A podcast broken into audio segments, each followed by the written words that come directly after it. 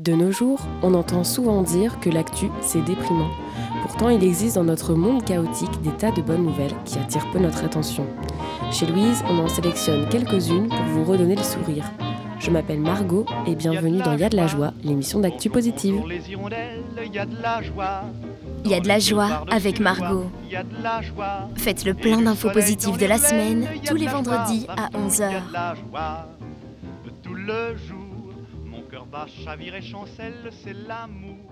Aujourd'hui, je vais vous parler transport wallon, musique, cuisine, mais aussi réseaux sociaux. Alors sans plus attendre, commençons.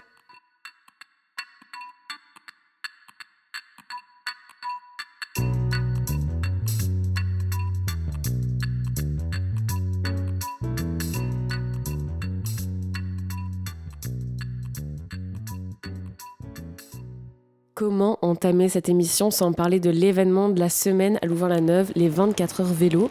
Alors pour ceux qui auraient déjà zappé, les 24 heures, c'est ça ou encore ça. Comme j'ai expliqué à mes enfants, les 24 heures vélo, c'est une raison de plus pour aller picoler. Chaque année, cette course de vélo, elle réunit plusieurs dizaines de milliers de sportifs et de fêtards. Plusieurs équipes s'affrontent dans des catégories différentes, alumni, humanitaire, course ou encore folklorique. Et bonne nouvelle, pour cette édition 2023, aucun gros débordement n'est à déplorer.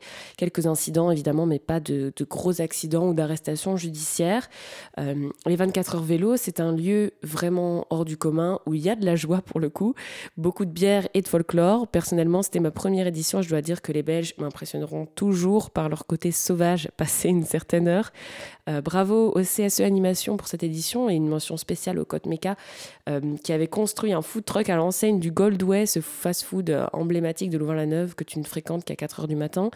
Il y avait également la maison là-haut du Côte à Jeux qui, qui est arrivée en deuxième position. Côté course, euh, c'est l'équipe euh, Farbar Bike Shop qui l'a emporté, suivi de près par les mondes de Lucé Louvain des Wolves.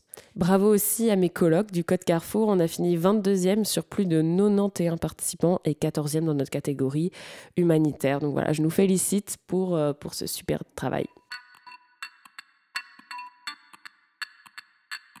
Tech se met au vert. La compagnie de bus souhaite réduire son empreinte carbone grâce à la mise en circulation de 38 bus électriques qui seront bientôt livrés en Brabant wallon.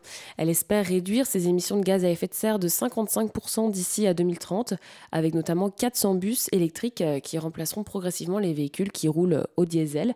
Le Brabant wallon sera la première région avec Liège à en être bénéficiaire. Les premiers bus euh, électriques euh, seront donc euh, présents dans ces deux régions pour commencer, comme l'a confirmé Jean-Michel Sor, l'administrateur général du TEC à la RTBF cette semaine. Et puis en Brabant Wallon, ils ont aussi également de grands projets au niveau des dépôts, puisqu'à l'horizon 2030, la compagnie espère que leurs dépôts seront complètement électrifiés. Pour cela, ils ont prévu des moyens. je cite, on va donc installer des pantographe dans nos dépôts. Et puis, on va d'abord assurer d'avoir la puissance électrique suffisante parce que oui, recharger un bus, ce n'est pas comme recharger un vélo, euh, a précisé à la RTBF Lionel Rouget, qui a été récemment nommé à la direction du TEC euh, du Brabant Wallon. Actuellement, le TEC possède 233 véhicules, dont 48 hybrides, et à terme, euh, c'est 100% des véhicules qui seront électriques. Une première livraison aura lieu euh, d'ici deux ans de 38 nouveaux bus. Et puis les autres attendront sachant que la durée de vie d'un bus hybride comme il en existe déjà est de 16 ans.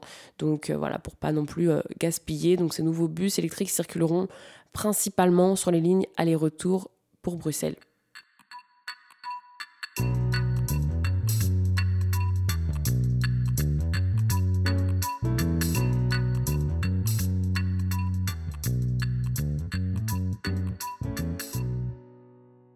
Si vous salivez actuellement d'un bon steak pour votre repas de midi, je vous arrête tout de suite. Cette semaine, c'est la semaine sans viande en Belgique. Et oui, la Belgique, c'est le premier pays de l'Union européenne à instaurer une semaine complète dédiée à l'alimentation végétarienne et végane. Lancée par la fondation éponyme, la semaine existe depuis 2018. C'est une blogueuse flamande, Isabelle Bordam, qui en est à l'origine. Plusieurs restaurants sont partenaires en Belgique et chez Louise, on était curieux de savoir comment ça se passait et de comprendre un peu plus ce que c'était que la cuisine durable. Et pour cela, je suis allée à la rencontre de Kevin Perlot, chef de Vertige, un restaurant gastronomique bruxellois.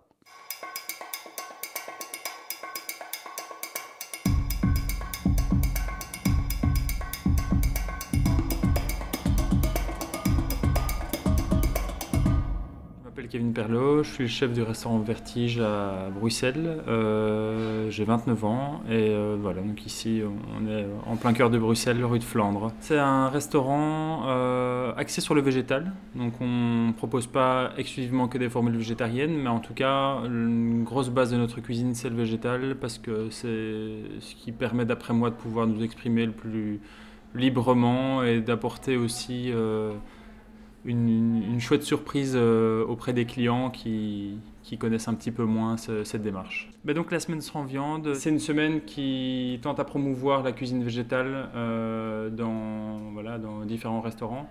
Et euh, bah, nous, ça coulait entre guillemets de source d'y participer parce que c'est quelque chose qu'on défend depuis déjà plus de trois ans. Et donc, bah, voilà, de, de s'inscrire dans cette mouvance, dans cette tendance et dans cette direction qui est quand même, je pense, la bonne direction à prendre pour les années futures.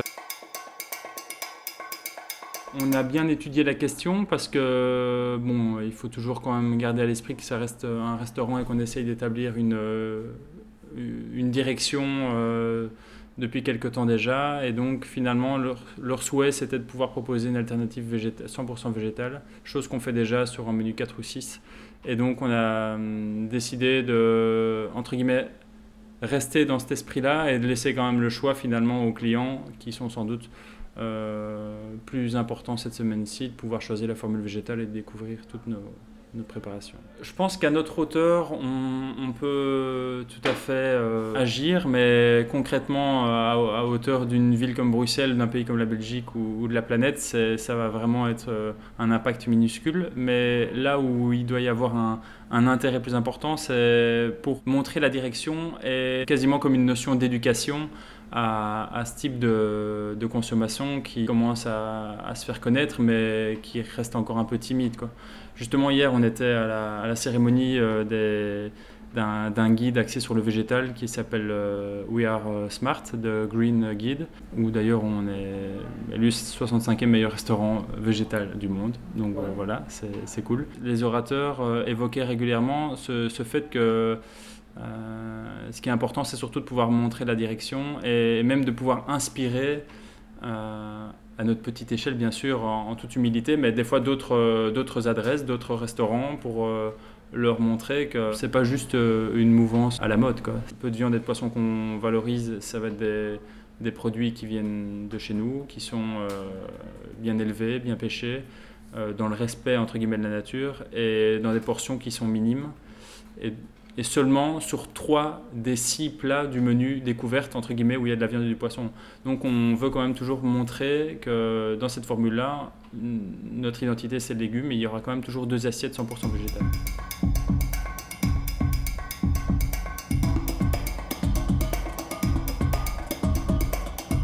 Les résultats sont super intéressants. On expérimente en permanence, on ne crée jamais le même plat depuis trois ans, on se renouvelle en permanence et ça nous permet à chaque fois de découvrir des résultats qui sont euh, super bons. Donc euh, pour ça, je trouve que ça mérite euh, d'explorer un peu. voilà, ça nécessite un, réel engagement, une certaine notion de connaissance aussi.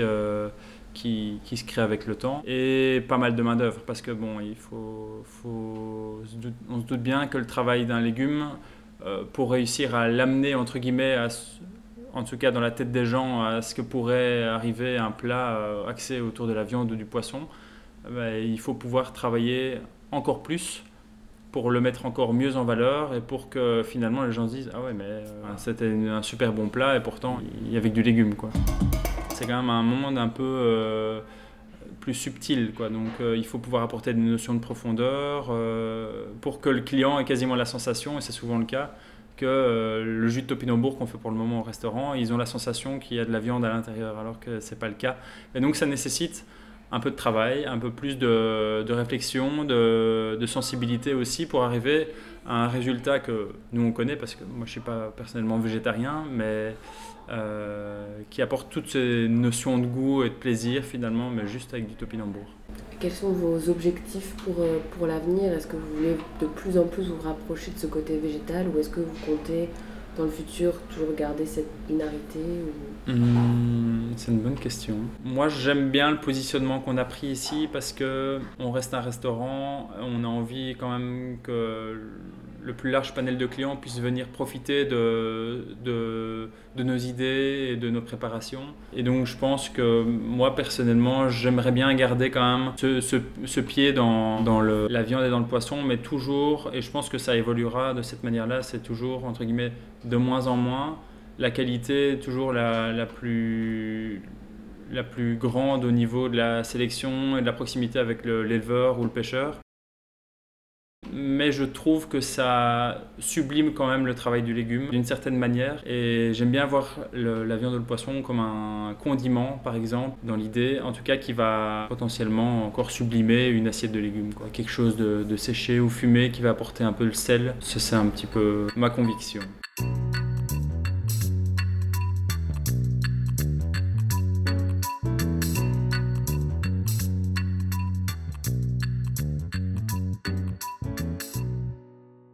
Fois que j'ai éteint mon micro, Kevin Perlot m'a également expliqué que par des gestes simples, on pouvait aussi rendre sa cuisine plus durable, même chez soi, avec euh, notamment le fait de réutiliser les épluchures pour en faire des bouillons, etc.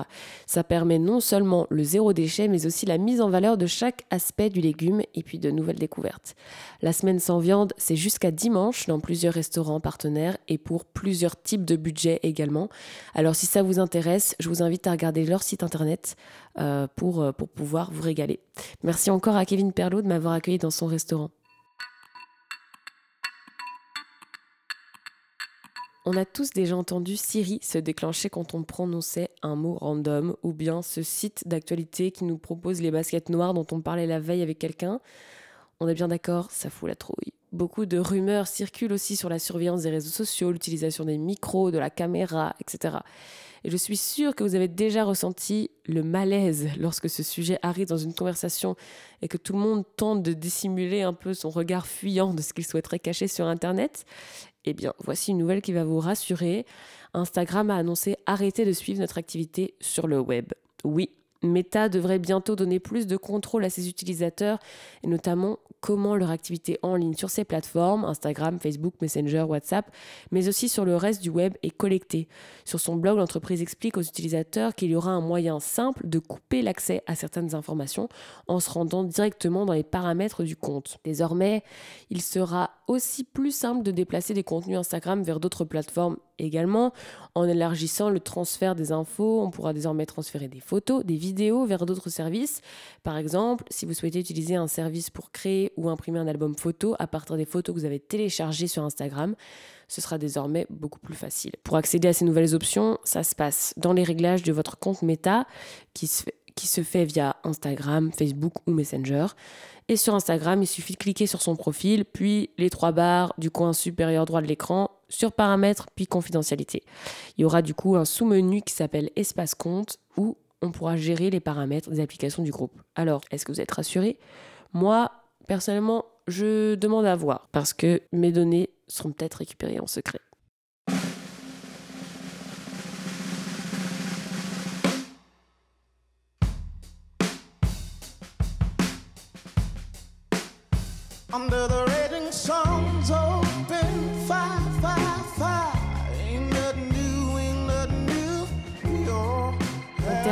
Comme chaque semaine avec une actu musicale. Aujourd'hui, je vais vous parler d'un groupe que j'affectionne beaucoup, Black Puma. Eric Burton et Adrienne Quesada, ce sont les, les, deux membres de ce groupe. Ils sortent un nouvel album aujourd'hui, produit par le label Quesada et mixé par Sean Everett. Les Black Puma, c'est un groupe qui a marqué les esprits en 2019 avec son premier album du même nom, euh, un véritable concentré de soul psychédélique et électrique qui les avait amenés rapidement au sommet. Incroyable évolution de ce petit groupe qui a immédiatement été nominé cette fois aux Grammy Awards quelques mois plus tard avec plus de 450 millions de streams pour leur morceau le plus connu, Colors. Leur nouvel album s'intitule Chronicles of Diamond. Il est disponible depuis aujourd'hui même. Selon les premières critiques, ils tentent d'y élargir leur palette sonore en incorporant une grande variété de genres musicaux, pop, jazz, funk, mais aussi même des ballades de gospel. Black Puma, c'est un duo musical américain qui est né à Austin, au Texas, et composé du chanteur du coup Eric Burton et du guitariste et producteur Adrian Quesada. Euh, leur musique, elle allie plutôt soul, funk, jazz, rock et blues, et depuis 2017, ils intègrent cette fusion de multiples genres musicaux aux accents psychédéliques.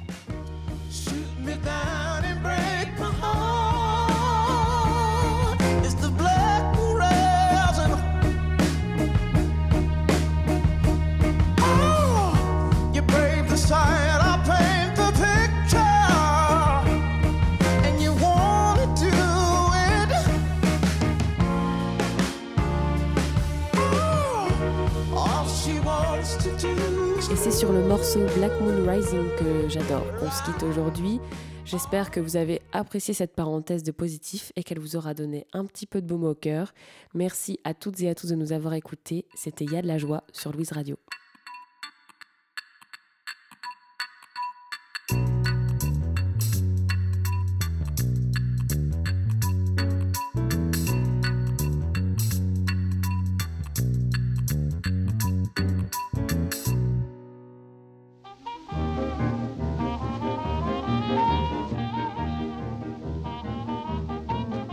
Il y a de la joie avec Margot.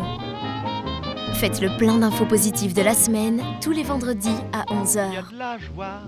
Bonjour, bonjour les hirondelles, il y a de la joie. Dans le ciel par-dessus le toit, il y a de la joie. Et du soleil dans les ruelles, il y a de la joie. Partout, il y a de la joie.